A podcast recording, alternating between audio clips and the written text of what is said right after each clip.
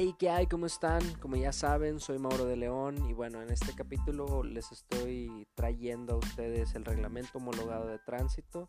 Van a ver obviamente algunas modificaciones, de hecho también les voy a tratar ese tema sobre el hoy no circula y cuáles son los cambios que va a haber ahora para el reglamento homologado de tránsito. Y bueno, pues vamos a ello.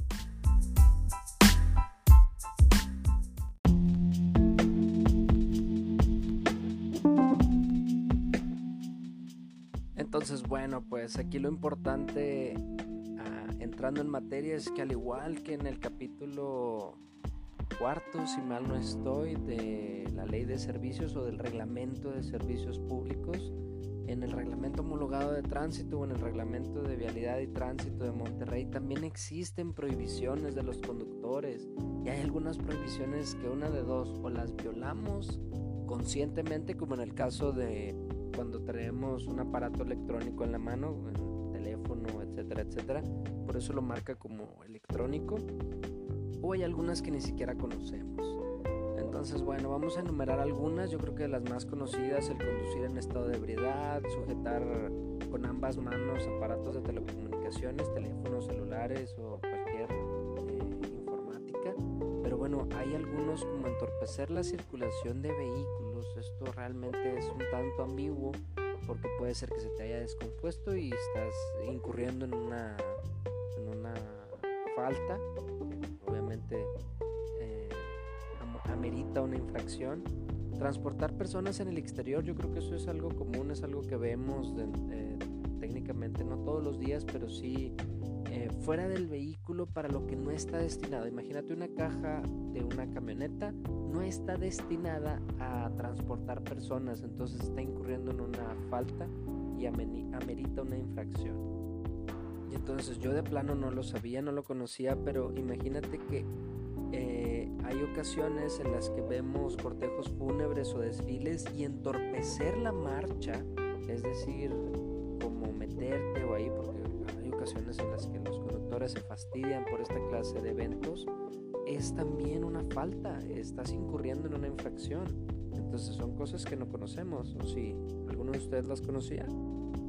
En cuanto a circular a un lado o a los lados, delante o detrás de vehículos de emergencia que estén haciendo uso de la sirena o torreta, esto como para abrirse el paso, esto sí lo conocemos, no, no está, no creo que sea como algo que que sea ajeno para todos o para la gran mayoría de los que estamos tratando de crear una, conciencia a la legalidad. Es completamente una infracción a todas luces el estar circulando detrás de ellos para tratar de abrirnos paso. Y hey, hay algunas que no las conocíamos o que si las conocemos no las hacemos valer y esto es algo que a mí personalmente me agravia que es la última, que es arrojar basura o objetos a la vía pública. Imagínate que un tránsito tiene la facultad, porque más adelante lo podemos ver ahí dentro del reglamento, de ponerte una boleta de infracción por arrojar desde tu vehículo basura o algún objeto hacia la vía pública. Y pues a la fecha yo no conozco, nadie ha llegado al despacho a decir, oye, es que me pusieron una boleta de infracción que a todas luces es irrisoria porque no existe eh, el hecho de que yo esté cometiendo una infracción por arrojar basura. Bueno, pues si existe, conózcanla. Está en la fracción 30 del artículo 51 en la sección 7 de las prohibiciones de los conductores de los vehículos en el reglamento homologado de tránsito. Así es que háganme favor y no lo estén y bueno, pues hay más. La verdad es que circular en sentido contrario, permitir el cambio de conductor en el momento de un choque, eh, circular con vehículos o encender sus motores cuando estos expidan humo o ruidos excesivos. Imagínate eso también es contaminación tanto auditiva como nada más las emisiones de, de partículas de carbono, pero nadie lo está haciendo válido.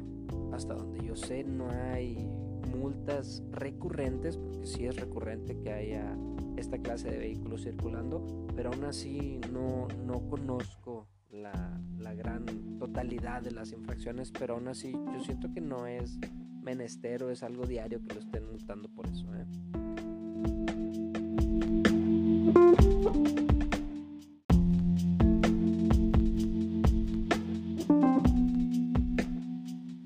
Entonces, bueno, pues ya, esto es algo que tenía que tocar, es un tema que para mí es importante porque pues la verdad hay situaciones que a mí me agravan mucho como el hecho de la basura, ¿no? Entonces, si ustedes lo ven y pueden acercarse a alguna gente de tránsito a comentarles qué es lo que está pasando, están en todo su derecho de, denunciarlo, de dar aviso ahí a las autoridades para que pues tomen cartas en el asunto y ya saben en dónde está, en qué reglamento existe y bueno, pues eso es para que lo tomen en cuenta. En otros temas, eh, ya vamos a cumplir a dos días estamos de cumplir dos semanas de que el hoy no circula llegó a Nuevo León. Yo creo que ya es un tema un tanto pues álgido porque desde mi punto de vista yo no lo vi tan público a pesar de que procuro escucharlo en, escuchar las noticias todas las mañanas, sigo algunas cuentas de los diputados, particularmente los diputados que están en el distrito donde vivo, sigo a los senadores de mi estado, trato de estar ahí al pendiente para ver qué andan haciendo en cuestión de leyes, porque pues, es algo que, a mí me gusta, yo creo que es un tanto obvio por lo que estoy haciendo, pero pues llegó el hoy no circula aquí a Nuevo León.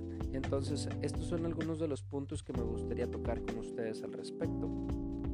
Entonces, bueno, se supone que el hoy no circula va a estar aplicando cuando haya una contingencia fase 1 y fase 2 les recuerdo que los números en los que vamos a estar no circulando son 5 y 6 los lunes, 7 y 8 los martes, 3 o 4 los miércoles, 1 y 2 los jueves, 9 o 0 los viernes. Pero entonces, bueno, hay algunos vehículos que siempre van a estar circulando, como son los de gas natural, los electrónicos, bueno, más bien los eléctricos o híbridos, los de emergencia. Y para mí lo más importante, que es aquí donde abro debate, esto es lo que a mí me interesa de todo esto, es donde quiero saber su opinión, porque realmente me incomoda un poco. Los vehículos de servicio público son los que siempre van a estar circulando porque obviamente necesitamos el transporte lo que son los camiones de ruta, los taxis, inclusive los de aplicaciones van a estar funcionando, van a estar circulando porque hay que mover la mayor cantidad de gente sin que se agravie la contaminación o que trastoque la ciudadanía. Pero entonces yo creo que no solamente debieron de haber aplicado un hoy no circula, sino que también debieron de haber hablado al respecto de de alguna verificación para los que siempre van a estar circulando, porque pudiera ser que mi gas natural no funcione, que los de emergencias estén en un mal estado y yo creo que todos hemos visto algún camión de ruta emitiendo más carbono que cualquiera que cualquier pedrera, ¿no? O sea, la verdad es que hay situaciones en las que debemos de tener cuidado y exigir, ¿por qué no? O sea, realmente estamos en todo nuestro derecho de que nos rindan cuentas los diputados porque al final del día son situaciones que nosotros estamos pagando con nuestros impuestos, ¿no? Entonces, abro debate, quiero saber qué es lo que están pensando al respecto. Estas son algunas de las cosas que se vieron en el Hoy no circula. Me gusta platicarles sobre las noticias también, además de hacer esta pequeña cultura de la legalidad.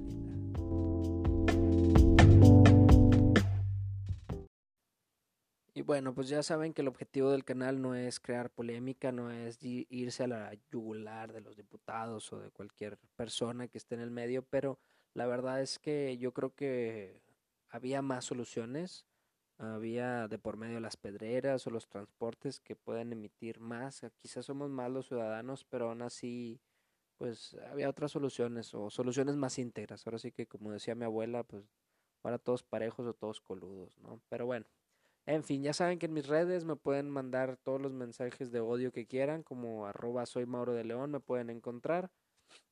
Y bueno, eh, las redes de grupo como Jurídico de León, está en Instagram y Twitter. El de grupo no lo conseguimos, está como arroba de León todavía. Y bueno, pues mándenos todos sus mensajes, inquietudes, dudas o necedades. En fin, nos escuchamos la próxima semana. Saludos y éxito.